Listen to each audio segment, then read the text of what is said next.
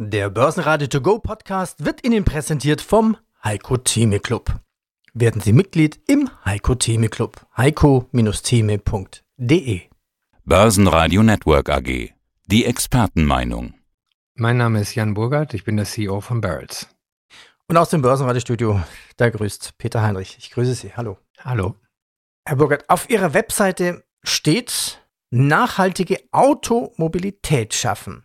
Also nicht nachhaltige Mobilität schaffen, sondern Automobilität. Warum?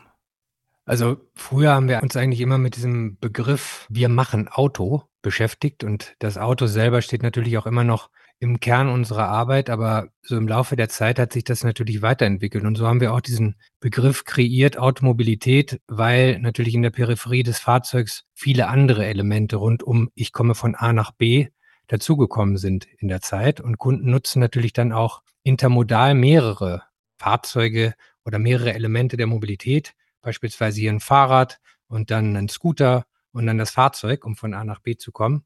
Und deswegen haben wir diese ganze Peripherie ein bisschen größer gefasst, weil, glaube ich, das Reduzieren aufs Auto alleine den Kern heute nicht mehr trifft. Sie haben ja die Beratungswelt rund um das Auto, das nachhaltige Auto, ist Ihr Geschäft.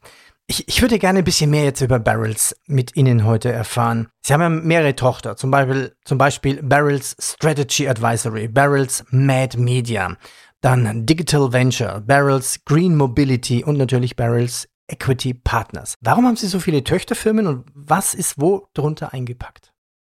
Also vielleicht muss man verstehen, wir haben in, in 2011 mit der Firma begonnen und alles das, was um das Thema Barrett Strategy Advisors stattfindet. Also wir alle kamen aus der Beratung und oder haben auch in der Automobilindustrie gearbeitet. Ich zum Beispiel bei Audi und war da für Audi Connect verantwortlich im Vertrieb. Und diesen Fokus generell erstmal in der Automobilindustrie zu arbeiten und das Ganze dann aus einer Beratungsperspektive, das war der erste logische Schluss. Und das Ganze hatten wir firmiert unter Barrett Strategy Advisors und das war der Kern unserer Arbeit. Und dann vielleicht zusammengefasst, was da passiert ist, also sowohl für die Arbeit, für die Hersteller, aber auch Zulieferer und auch Private Equity, ist der Punkt, dass wir immer stärker in dieses umgangssprachlich von PowerPoint in die Implementierung reingeschlittert sind. Im Sinne von, das sind ganz natürliche Grenzen. Wenn ich nicht Teil der Lösung bin, dann bin ich irgendwie noch Teil des Problems und fahre in PowerPoint, aber an ganz, ganz vielen unterschiedlichen Stellen, also insbesondere wenn es um die Fragestellung des Vertriebs der Zukunft ging, da musste man auch immer auch einen Schritt weiter denken im Sinne von, aber wie setzt sich das Ganze denn dann auch um in der IT? Wie setzt sich das Ganze um in Form von digitalen Produkten? Und dieses, dieses Willen oder dieser Willen, dieses Wollen von Umsetzung, das hat sich dann irgendwie auch manifestiert in dem Gründen von weiteren Firmen. Also in dem Zusammenhang, Mad Media steht dann eben für, wenn man bei dem Beispiel verharrt, Vertrieb der Zukunft, für eine Stufe tiefer, also wirklich sich mit der Implementierung von vertrieblichen Strukturen der Zukunft zu beschäftigen. Das hat eben was mit IT-Architekturen, mit Performance-Marketing, aber auch mit der Organisation zum Beispiel des Herstellers zu tun, die sich komplett wandeln muss, wenn man kundenzentriert arbeitet. Und Digital Ventures hat sich sehr stark beschäftigt mit den digitalen Produkten, also dann aber auch die Überlegung, wenn ich einen neuen Konfigurator brauche, aus PowerPoint herauskommt, in die Implementierung über Mad Media, waren wir auch in der Lage, in Digital Ventures die entsprechend digitalen Produkte zu bauen. Also deswegen kann man sagen, haben sich die drei Themen zusammengeschlossen im Rahmen von Professional Service Firm angeboten, aber dann eben unterschiedlicher Grad der Umsetzung und natürlich auch ein unterschiedlicher Grad der Fähigkeiten der Menschen, die in den unterschiedlichen Einheiten arbeiten, die sich sehr, sehr stark unterscheiden, wenn Sie jetzt einen Data Scientist zum Beispiel mit einem klassischen Strategieberater vergleichen. Also das ist die eine Seite, die bei uns passiert ist. Die andere geht sehr stark in das Thema Investments. Wir begannen damit und das war ein bisschen eine Twitter-Position, die Digital Ventures hatte. Einerseits, wie eben beschrieben, das Thema digitale Produkte auch in dem Umfeld von unseren Kunden zu bauen, im Auftrag unserer Kunden. Wir haben aber auch da schon angefangen, uns schrittweise in Startups zu investieren, die auch natürlich nur im Mobilitätsumfeld zu finden sind. Und das war so der erste Schritt, um auch in Richtung Assets zu gehen, also wirklich in Richtung Beteiligungen. Und der Grund lag ganz klar darin, auch unser Portfolio auszugleichen. Wenn Sie nur in einer Industrie sind und Sie sind dann in Beratungsdienstleistungen unterwegs, dann hängen Sie sehr, sehr stark an der Volkswirtschaft und vielen Einflussfaktoren, die Sie selber nicht steuern können. Und deswegen war für uns das sehr, sehr wichtig, irgendwann den Ausgleich auch über Assets zu schaffen. Und äh, das Ganze hat sich dann nochmal ein bisschen gesteigert, weil wir häufig auch das Thema Restrukturierung von Zulieferern in Distressed, also so in, in sehr schwierigen Zeiten, Situationen vorgenommen haben und haben uns irgendwann dann auch überlegt, warum übernehmen wir eigentlich solche Zulieferer nicht, weil wir eigentlich alle Fähigkeiten an Bord haben, um dann nach der Übernahme die jeweiligen Zulieferer auch zu restrukturieren und wieder auf Kurs zu bringen. Und das haben wir dann in dem, in der Einheit Equity Partners zusammengeführt. Und Sie haben das eben gesagt, jetzt als letzte Einheit, Barrett's Green Mobility. Jeder hat natürlich irgendwann angefangen, unter dem Thema Nachhaltigkeit auch zu überlegen, was machen wir denn? Die einfachste Variante von vielen Firmen war, die haben einfach die Website grün angemalt und, und haben sich irgendwelche Dinge ausgedacht. Bei uns war das aber, glaube ich, ein anderes Thema, weil wir in den Jahren immer stärker, immer stärker eigentlich in diese Umsetzung wollten. Wir wollten die Themen auf der Straße sehen dass wir eigentlich das Ziel uns erkoren haben, nicht irgendwie geartet CO2-seitig bei Null zu stehen, bei der ausgeglichenen Bilanz, sondern wir wollten wirklich signifikant etwas erreichen und haben da eine Firma aufgebaut, die wir unter Wally firmieren. Und da bieten wir von die gesamte Kette von der Wallbox über die Installation bis zum Zwischenspeicher und den Solarpanels auf dem Dach an. Und so haben wir uns vielleicht jetzt zusammenfassend zu einer Firma entwickelt, die Lösungsanbieter sein möchte in dem automobilen Umfeld. Wir wollen Lösungen schaffen, die nicht vier Monate dauern, wenn man sie auf PowerPoint macht und irgendein anderer setzt sie um, sondern wir haben Lösungen sofort. Natürlich kann man, kann man auch strategische, strategisch relevante Themen in PowerPoint bearbeitet wissen, jetzt rund um Strategy Advisors. Aber wir sind auch in der Lage, die Dinge umzusetzen oder haben Produkte im Regal. Und das glauben wir, trifft den Zeitgeist sehr gut gibt so viele Themen, die die Manager auf der Platte haben, die gelöst werden wollen und nicht noch neue dazukommen, dass man da, glaube ich, ein breites Portfolio in einem fokussierten Umfeld der Automobilität zur Verfügung stellen muss. Das ist ein bisschen so der Abriss zu unserer Firma. Vielen Dank. Was ich ja total spannend fand, war die Aussage, ja, wir haben nicht nur PowerPoint und stellen es den großen Companies vor, sondern wir haben Lösungen sofort. Ist es wirklich so, dass ein Vorstand anruft von irgendeiner großen Firma? Also diese Autohersteller, die sagen, Herr Burkert, ich brauche eine Lösung sofort. Und was ist die Lösung sofort? Hätten Sie ein Beispiel?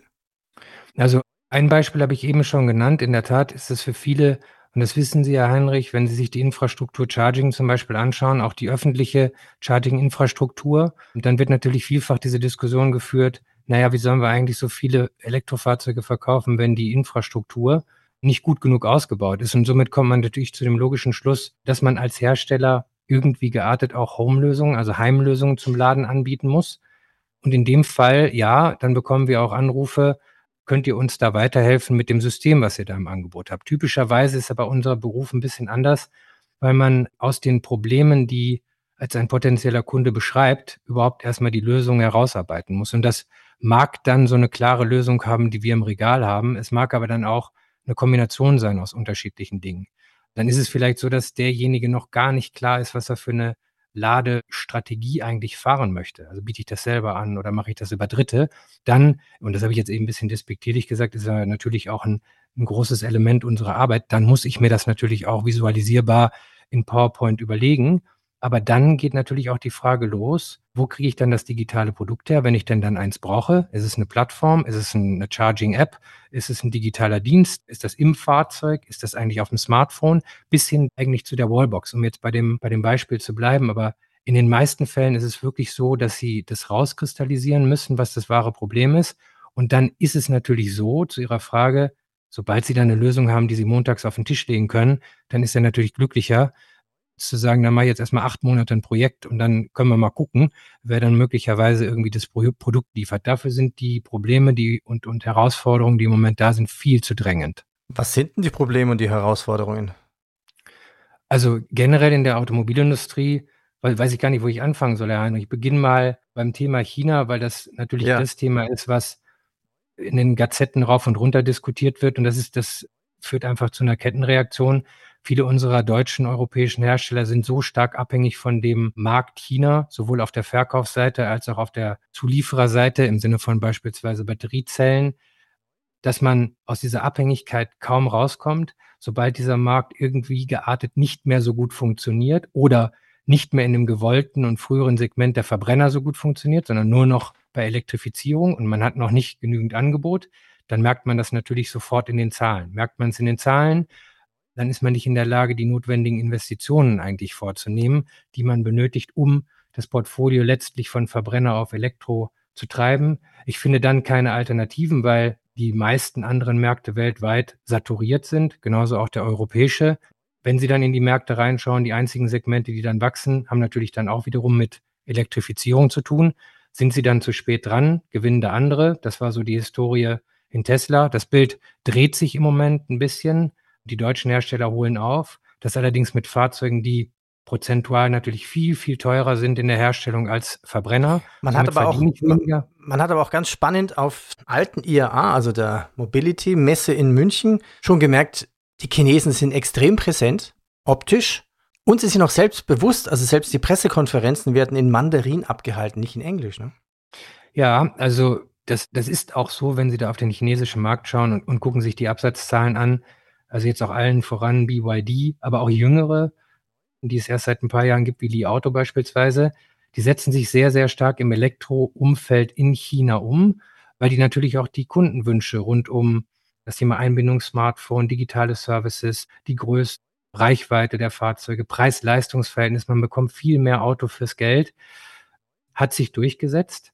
Und das versucht man natürlich auch in Europa umzusetzen, allerdings mit völlig anderen Rationalen, denn der eine ist auch gezwungen, nach einem IPO eine entsprechende Geschichte zu erzählen und die hat vielfach eben auch was mit Internationalisierung zu tun.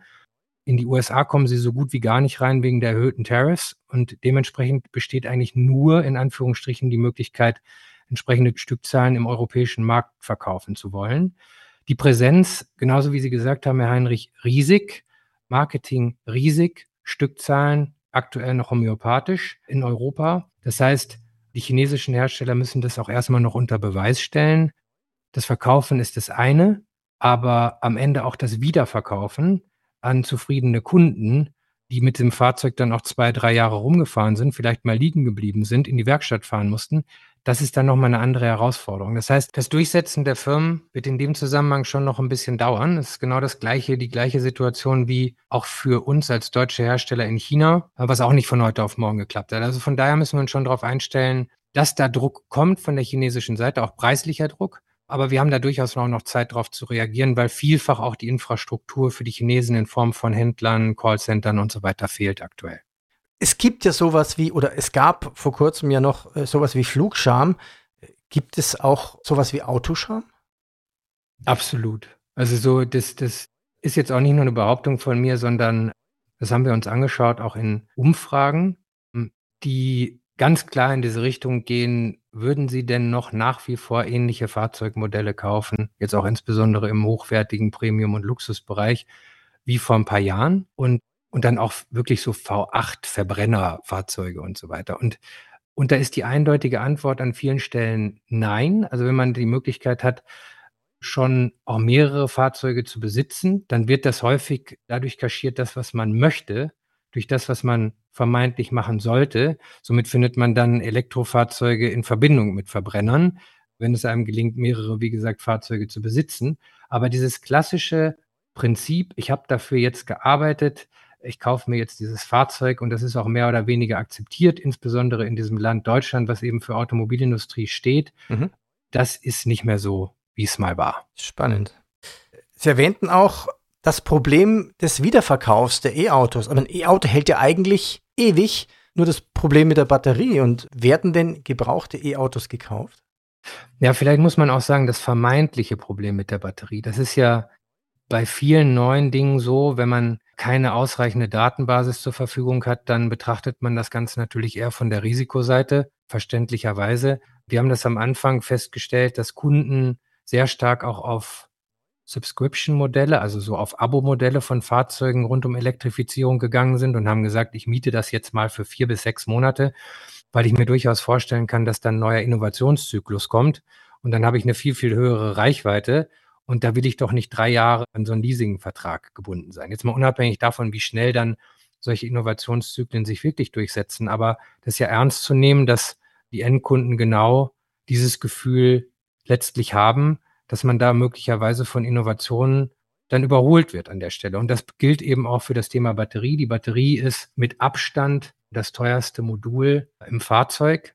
Und wenn Sie dann ein gebrauchtes Fahrzeug kaufen, dann in der Analogie sich vorstellen, Sie müssten als Austauschmotor in dem Fall eine Austauschbatterie bezahlen, dann wollen Sie das Risiko natürlich auf gar keinen Fall eingehen. Denn jetzt irgendwie ein, ein fünfstelliger Eurobetrag, nachdem Sie jetzt das Fahrzeug dann, dann kurze Zeit besessen haben, das will niemand bezahlen. Und deswegen sind natürlich alle im Moment damit beschäftigt, auch zu verstehen, was das dann für Leasingangebote, Finanzierungsangebote und zusätzliche Versicherungen und so weiter heißt. Aber das ist nun mal so, dass wir jetzt von Firmen wie Tesla beispielsweise eine ganz gute Datenbasis haben, aber von vielen anderen Herstellern, die erst seit drei, vier, fünf Jahren Fahrzeuge auf der Straße haben, wissen wir das halt noch nicht so genau. Und wie gesagt, da ist dann der, insbesondere der deutsche Kunde sehr, sehr risikoavers. Kann ich mir, kann ich mir sehr, sehr gut vorstellen. Blick in die Zukunft. Thema digitale Produkte, Digital Ventures. Ist der zukünftige Vertrieb nur noch online? Ich kann ja mein Lieblingsobjekt, mein Auto bis aufs kleinste Detail online bestellen. Mit, mit allen möglichen kleinen Features, die ich möchte oder die ich weglassen möchte. Ich stelle mir aber gerade vor, dass das vielleicht sogar ein Fehler ist. Kein anderes Produkt ist doch eigentlich so physisch und so emotional wie ein Auto. Ich möchte doch grundsätzlich erstmal auch eine Probefahrt machen. Und wie ist denn der übliche Weg? Normalerweise ist es ja so, dass das erste Mal mir jemand vom Vertrieb das Auto verkauft hat. Und dann wandere ich ja eigentlich so ein bisschen in die zweite Reihe, das nennt man so immer so neudeutsch After Sales. Und wenn der mich gut betreut, der verkauft mir doch eigentlich das zweite Auto. Und das Spannende ist doch eigentlich, wenn ich jetzt dann nur noch meine Kunden quasi online schicke, dann verliere ich doch vielleicht den Kunden an die Konkurrenz. Also ich stelle mir immer so vor, dass der Aftersale dann neben der Probefahrt auch einen riesen Showroom anbietet, digital, und mit mir dann zusammen mein Auto konfiguriert. Also physisch, wie soll man sagen, physisch online mein neues Auto kauft.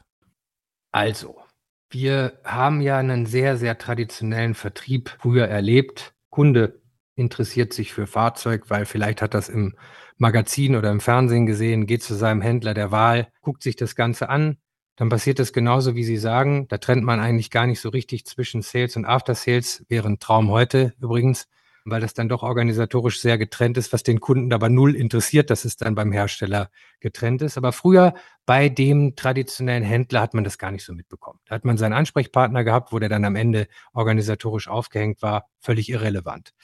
Heute hat man natürlich durch, durch ganz viele andere Produkte ein Multikanal-System, wo Sie über das Fahrzeug, über das Internet, über den Handel selber, Sie haben vielfach, vielfache Möglichkeiten, sich überhaupt für das Fahrzeug zu interessieren. Wir sprechen dann immer von der Customer Journey. Wo bekomme ich überhaupt den ersten Kontakt zum Fahrzeug? Wann fange ich eigentlich an, das irgendwie zu überlegen, ob das das richtige Fahrzeug ist.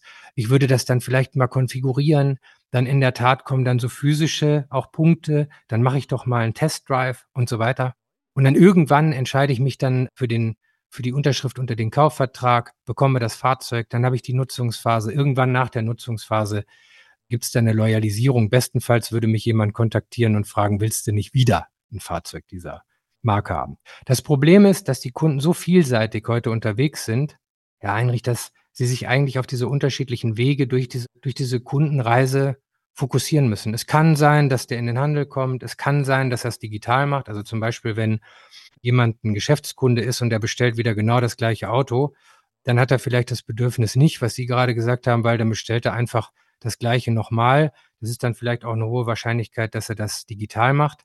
Aber in den meisten Fällen, stimme ich Ihnen absolut zu, gibt es die Punkte, wo ein Kunde nach einer sehr, sehr guten Vorbereitung online dann auch abspringt in den physischen Handel, um das Ganze auch sich anzuschauen, zu riechen, Fragen zu stellen und dann am Ende auch zu einem Abschluss zu kommen. Sie haben das bei den Use Cars ja genauso. Da wird sich auch informiert digital und am Ende fährt man dann irgendwann dahin und schaut sich das Fahrzeug an. Also in den meisten Fällen wird es auch immer wieder physische Punkte geben, wo der Kunde sich mit dem Fahrzeug used oder auch neu äh, dann auseinandersetzen wird. Viele Hersteller haben das Ziel, dass sie durchgängig eine gewisse prozentuale Größe auch online verkaufen wollen. Das Ziel ist auch ganz gut, weil man dann am Ende auch etwas zur Verfügung stellt, was dann im Vertrieb äquivalent eigentlich zum Produktentwicklungsprozess funktioniert, nämlich die digitale Klickstrecke, die mir ermöglicht, von A bis Z das Fahrzeug zu kaufen. Und das ist so eine Art Rückgrat, würde ich sagen, durch das, wie zukünftig ein Vertrieb funktioniert, weil der Kunde dann entscheiden kann, entweder geht er die ganze Strecke oder aber er springt dann aus den unterschiedlichen Punkten der Strecke raus und geht dann zum Handel, guckt sich es auf der Straße an oder wo auch immer er sich das anschauen muss. Deswegen glaube ich persönlich, dass je höher man auch in der Fahrzeugkategorie geht, also je wertiger das Fahrzeug wird, desto größer ist die Wahrscheinlichkeit, äh, dass man das Ganze auch physisch an irgendeinem Punkt testen, sehen, schmecken, riechen will. Aber trotzdem muss man eben diese ganzen digitalen Elemente zur Verfügung stellen. Und das ist, glaube ich, auch, und wir sprachen am Anfang über Probleme eigentlich äh, der Automobilindustrie. Es kommen halt notwendige Dinge dazu, die ich machen muss, die mir aber finanziell eigentlich keinen Vorteil bringen, weil ich das andere aufrechterhalten muss. Und das ist das, was, was glaube ich auch viele vor die Herausforderung stellt an Herstellern.